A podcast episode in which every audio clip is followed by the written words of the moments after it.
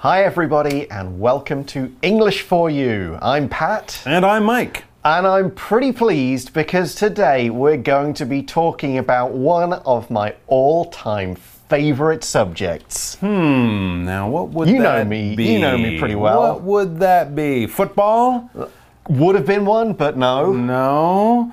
Um, fantasy novels. The Lord of the Rings. Oh, that would have been a good, a one, good one, too. too, Uh, No, it's not that either. Okay, is it something that starts with the letter R? Pretty much. Kind of. Pirates start with an R. That's right. Well, the P, but there's an R in there. That's right. We be talking about pirates in today's class. okay. Yeah, um, I know that you quite like reading some of pirate history. Sure, I like history. Yep, yep. Um, sailing ships are always interesting too. So, pirates, history, sailing ships, and all sorts of good fun. Yep, I am Sort of. hugely, uh, one might say, obsessed with pirates. Mm.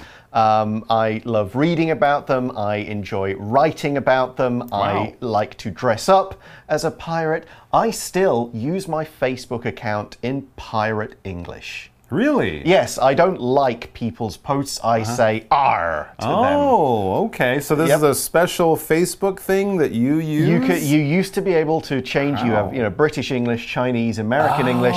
You could oh. pick pirate English. He likes pirates. I do. A I've lot. had that for a long time. But which pirate and what kind of pirates are we going to be talking about today? The classic ones. We're going to the golden age of piracy. Hmm. And one of the biggest figures from that, today we're going to learn about Blackbeard. Reading. Blackbeard and the Golden Age of Piracy. Edward Teach, or Blackbeard, is probably the most famous pirate of all time. We don't know much about Teach's early life. He was English, and according to some stories, he was a sailor who fought bravely in wars. Later, Teach became a pirate and joined forces with several others. He soon led a powerful fleet and was feared throughout the Americas. It was with this fleet that Blackbeard carried out his boldest and most successful act. In 1718, Blackbeard's ships blocked the entrance to Charlestown in what is now the U.S. He robbed every ship that tried to flee and refused to leave until he was paid with supplies. However, being a pirate became harder, and Teach accepted a pardon from the British government. This meant his crimes were forgiven as long as he behaved. His pirates likely continued to attack ships, though, as soldiers were sent to capture him. In Blackbeard's last battle, he was shot and stabbed many times. His head was cut off. According to one legend, his ghost continues to search for it. Okay, so our article begins by introducing today's pirate. Edward Teach, or Blackbeard, is probably the most famous pirate of all time. Uh, the word probably means most likely. So, what we're saying here is if you asked any ordinary person, name a famous pirate, Jack Sparrow. that is a famous but not a real one. That's true. Of course. Uh, but if we ask them to name a real one, Yeah. Blackbeard is going to be maybe 80 or 90% of what most people will answer. So he's most likely, he's almost certainly. We don't know for sure, which is why we use probably rather than exactly or definitely, but it's the most likely thing people will say. Here's another way we can use this adverb. Don't forget your umbrella. It will probably rain this afternoon. Hmm, and if it's probably going to rain, you definitely want to have that umbrella with you. If it doesn't, that's not a big deal. All right, so yes, Blackbeard is probably the most famous real pirate that most people have heard of and could name. Edward Teach, though, was Blackbeard's real name. Did you know that? I bet most people didn't. And there's so much more about this famous pirate that we don't really know. For example, it says we don't know much about Teach's early life. Of course, when we say Teach, we're meaning Blackbeard. That was his pirate name, but his real name was Edward Teach. And yeah, well, I mean, this often happens with people from a long time ago. We know what happened when they became famous after they did something very, very famous or well known. But what they were like before, their early life as, as young people or children, often we don't know. So, Blackbeard, where did he go to school? Was he a good student?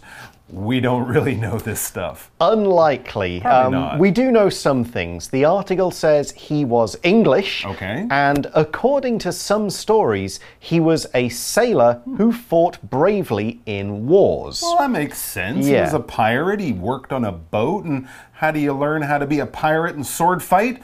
By being a soldier or a sailor who fights in wars. That's right. Now, we used according to in this sentence. We use according to as a phrase when we want to show the source for a particular fact or a piece of information. So, according to stories, so basically the only thing we know about Blackbeard is what's written down in books, and most of those were just stories that were heard from other pirates, sailors, people who lived in that part of the world at that time. Somebody wrote some of them down, and that's where our information comes from. So here we are pretty sure he was English, uh, born in England, somewhere around the Bristol area, and he was probably a sailor. Okay, well, a lot of people were back then. And what is a sailor? A sailor is basically a crew member or someone who works on a boat or a ship. It's a very general term and often, you know, we have more more careful or more precise names for these different jobs that the sailors might do on the boat. But generally, if your job is working on a boat or a ship, you are a sailor, especially if you're in the Navy, if you're in the fighting forces that go on water. Soldiers are on land in the Army, sailors are in boats and ships on water in the Navy. You could also be a sailor if you're working on some kind of pleasure ship or a cruise ship or something like that. But as I said, these days we might call someone by their specific job the navigator, the radio operator, the cook. But generally, all these people are working on a boat, so technically they could all be sailors. But not the captain. If you're the boss of the boat, you're the captain, you wouldn't be a sailor. For example, the sailors spent the morning cleaning the decks of the ship. Okay. Sailors do a lot of cleaning and taking care of boats. Yes, ships. otherwise the boat sinks. That's bad. So we know Teach was English, he was probably a sailor, he mm-hmm. probably fought in some wars as part of the English Navy. Okay. Now we're getting into the part of his life we know more about. The article says later Teach became a pirate and joined forces with several others. So Ah. he's like, okay, you guys, you're pirates, I want to be a pirate, let's go. Cool. And that's what we mean by join forces. When you join forces, you work together with one or more than one other people or persons. You combine your resources, your abilities. So maybe if you work together, you're stronger or richer or smarter than if you were alone. The most obvious example is the Avengers, a whole group of superheroes joining forces to save the world. So, Blackbeard and some other very famous pirates, you can look them up at some point, they got together, joined forces. Wow, so a big pirate army? Well, not exactly. We read on to say he soon led a powerful fleet and was feared throughout the Americas. That's right, if we have a lot of soldiers working together, we might call that an army. Thousands of soldiers and tanks and trucks going off to fight a battle. But if it's a bunch of ships or boats on the water going off to do something, fight a battle or just travel together somewhere, we would call that collection or that group of boats or ships a fleet. All right. So if you look outside on a on an important day like Double Ten Day down in Kaohsiung, the the Taiwanese fleet, Navy fleet, might join up there to sort of sail past and you know do a little show for the tourists. But basically, it's just a big group of ships that are connected in some way, going the same place, doing the same job, and that group is a fleet. Yep, and Blackbeard's fleet were feared throughout the Americas. Throughout means everywhere, all over, in all parts of a particular place. The Americas would mean North, Central, South America, and the islands of the Caribbean Sea. So that's when we say the Americas, that's where we mean. And pretty much up and down those coasts, you'd heard the name of Blackbeard, you were scared of him. Here's another example of throughout. You don't need a car in Amsterdam because there are bicycle paths throughout the city, so hmm. all over the city. Okay, not just in certain areas, but everywhere. So, this gives us the idea that Blackbeard wasn't just famous and scaring people and attacking ships in one small part. He traveled north, south, east, west, depending on the time of year. He could be anywhere, so look out. And it was with this fleet, this pirate fleet, it was with this fleet that Blackbeard carried out his boldest and most successful act. Wow. So, in that sentence, we use today's grammar pattern. This uses it followed by the be verb and a clause, followed by a that and another clause. Now, this grammar point is used to emphasize a particular part or detail of an overall sentence. So we could say that Blackbeard and this fleet carried out this bold uh, act of piracy, but by putting the it was with this fleet, by emphasizing this fleet of ships, we're giving it more importance and saying that without this fleet, this act that Blackbeard did may not have been possible. It's a writing trick, basically, we can use to focus on certain parts of sentences and make them more important. For example, we could say, I met my girlfriend in this coffee shop. This is fine.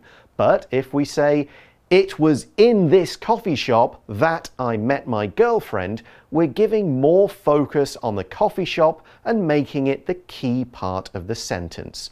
And here's another example. It was with my teacher's help that I was able to pass the difficult exam.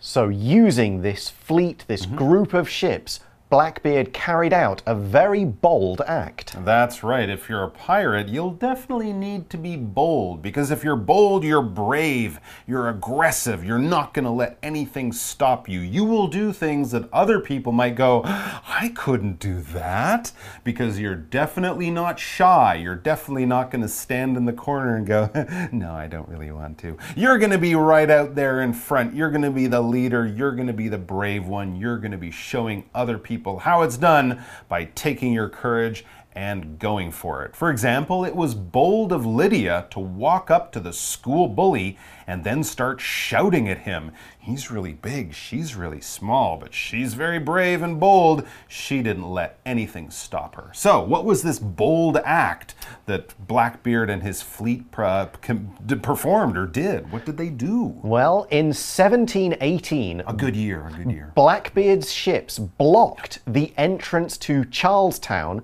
in what is now the US. He attacked a city in the yeah, US? Of course. Well, it wasn't the US. This was Well, before sure, the US, and Right. Charlestown is now called Charleston in South Carolina. But a, a fairly important place. yeah, and in so normally we think of pirates attacking a ship. Here, he basically robbed an entire city. Wow, so like pirates come to Geelong and run in there and take everyone's cell phones and money and run away, and we're all just like, what happened? Yeah, he- That's kind of what he did. yeah, and he started by blocking the entrance so no other ships could get in or out. Okay, that makes sense. And pirates and navies used to fight in that way back then. And so, what did he do? Well, basically, he stole from everyone he could. He robbed every ship that tried to flee and refused to leave until he was paid with supplies. So, there you go. He was basically standing at the front door, and if you wanted to come through the door, you had to pay him to get through. And if you said please and thank you, it, it wouldn't matter because he was there to rob people and become rich doing it. What is it to rob? This verb basically means to steal from people. All right, if you're a robber, you're a thief. You're someone who steals things. And if you were robbed, someone using possibly violence or maybe just threatening you, or maybe when you weren't even there, comes into your home or stops you on the street or breaks into your car or opens your bag when you're not around and they take things out they're not allowed to because they're stealing from you. They're robbing you. For example, a burglar broke into the jewelry store and robbed it last night.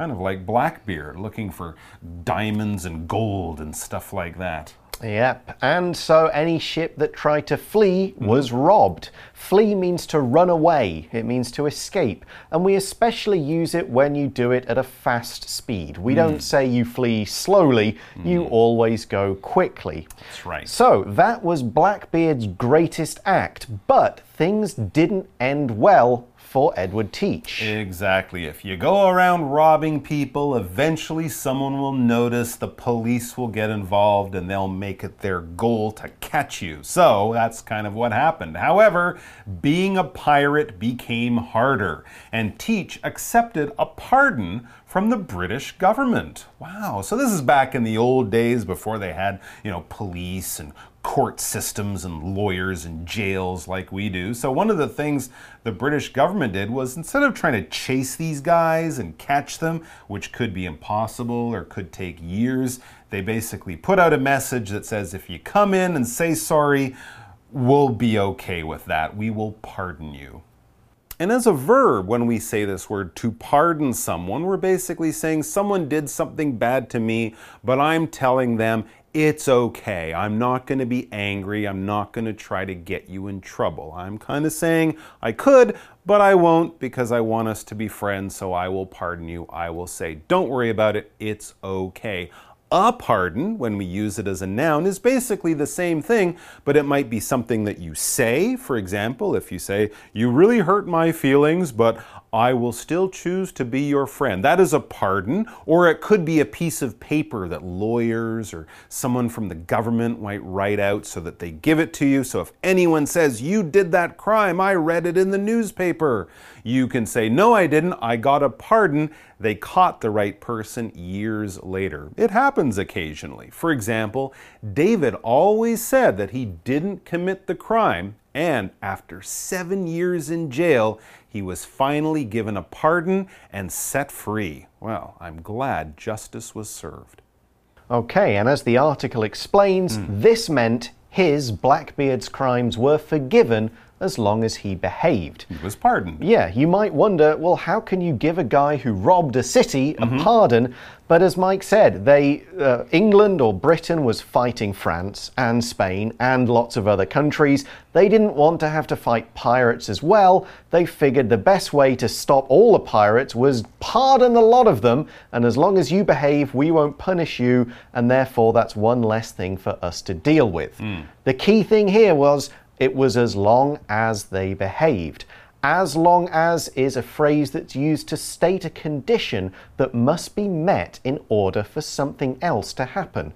You can go out with your friends as long as you finish your homework, for example. Okay, it's kind of like if, Yes. right? He'll be pardoned if he's good for the rest of his life and doesn't attack any more cities. Well, the article tells us his pirates likely continued to attack ships, though, as soldiers were sent to capture him. So, right at that time, he might have said, Okay, I'll be a good pirate. I won't attack any more cities. But eventually, people get bored. They run out of money. They see that ship over there that's fat with gold and diamonds, and oh, they go back to their bad and evil ways. And that's kind of what happened to Blackbeard and his pirates. Yeah, you can read it online. It does get more complicated Yeah. with who wanted to stop him and why, but they kind of felt we can't just have this pirate here. It's a disaster waiting to happen. So the soldiers went in, and we see that in Blackbeard's last battle,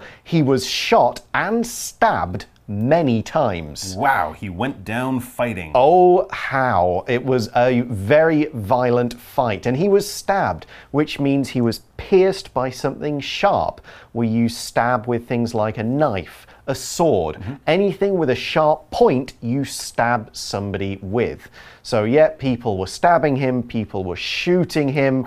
Uh, and that's not even how it ended. No, it finally ended when his head was cut off. That is definitely one way to stop a pirate or pretty much anyone. By cutting off their head, they will, of course, die instantly, basically. Yeah. Or will they? Because according to one legend, his ghost continues to search for it. The headless ghost of Blackbeard? Oh, it's such a great story. There's another use, by the way, of according to. Hmm. We've got according to this legend, this particular story. Blackbeard's ghost wanders the seven seas looking for his head, which was cut off, and the people who did it kind of put it on their boat and took it back to their boss and said, Look, we got him. There you go. Hmm. But Apparently, according to legend, Blackbeard is still searching for it. A legend is an old story.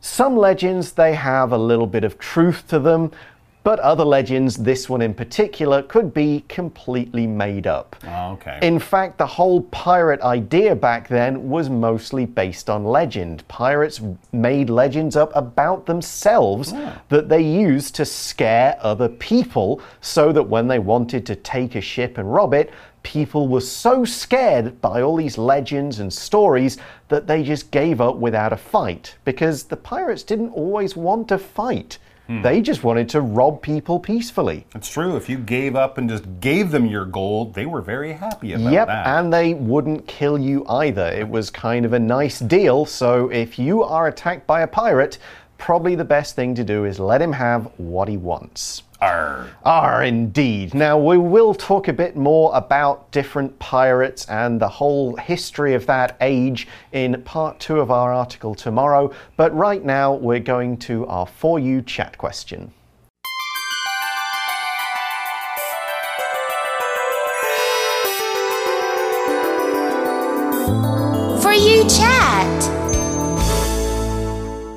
Okay, so Blackbeard, one of the most famous pirates of all time, a famous historical figure.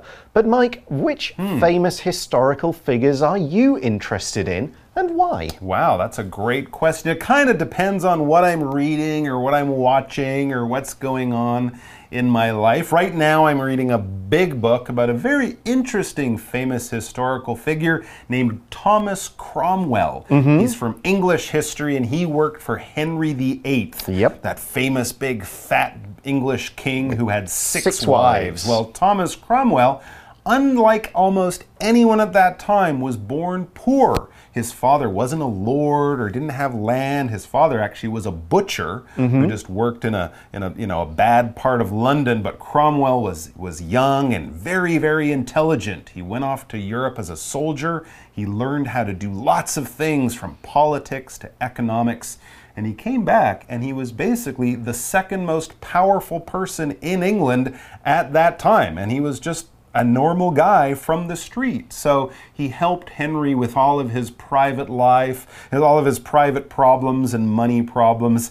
It ended up kind of making a lot of enemies for Thomas Cromwell, and he kind of lost his head later on, too. But that's another story. But it was interesting because he really did kind of rise from nothing when, at that time, you had to be powerful to be important. But he just became important because he was smart. Yeah, interesting. Uh, I am, as I said in the introduction, fascinated by pirates. So, any stories concerning one of the pirates from this particular age is interesting. I won't mention their names, we'll meet some of them tomorrow, but uh, I'll, I'll give you a few names to whet your appetite. In fact, Charles Vane, Calico Jack, Benjamin Hornigold, Bartholomew Roberts. These are fascinating figures for me. We'll learn a bit about them tomorrow, so join us for that. We'll see you then. Bye. Take care. Blackbeard and the Golden Age of Piracy.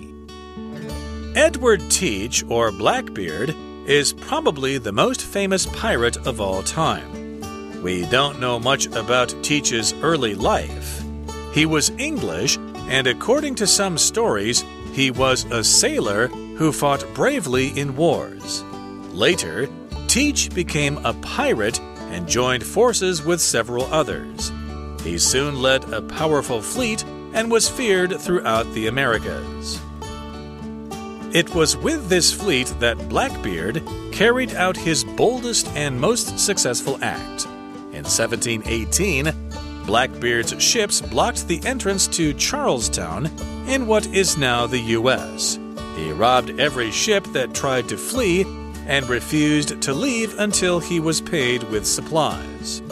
However, being a pirate became harder, and Teach accepted a pardon from the British government. This meant his crimes were forgiven as long as he behaved. His pirates likely continued to attack ships, though, as soldiers were sent to capture him. In Blackbeard's last battle, he was shot and stabbed many times. His head was cut off.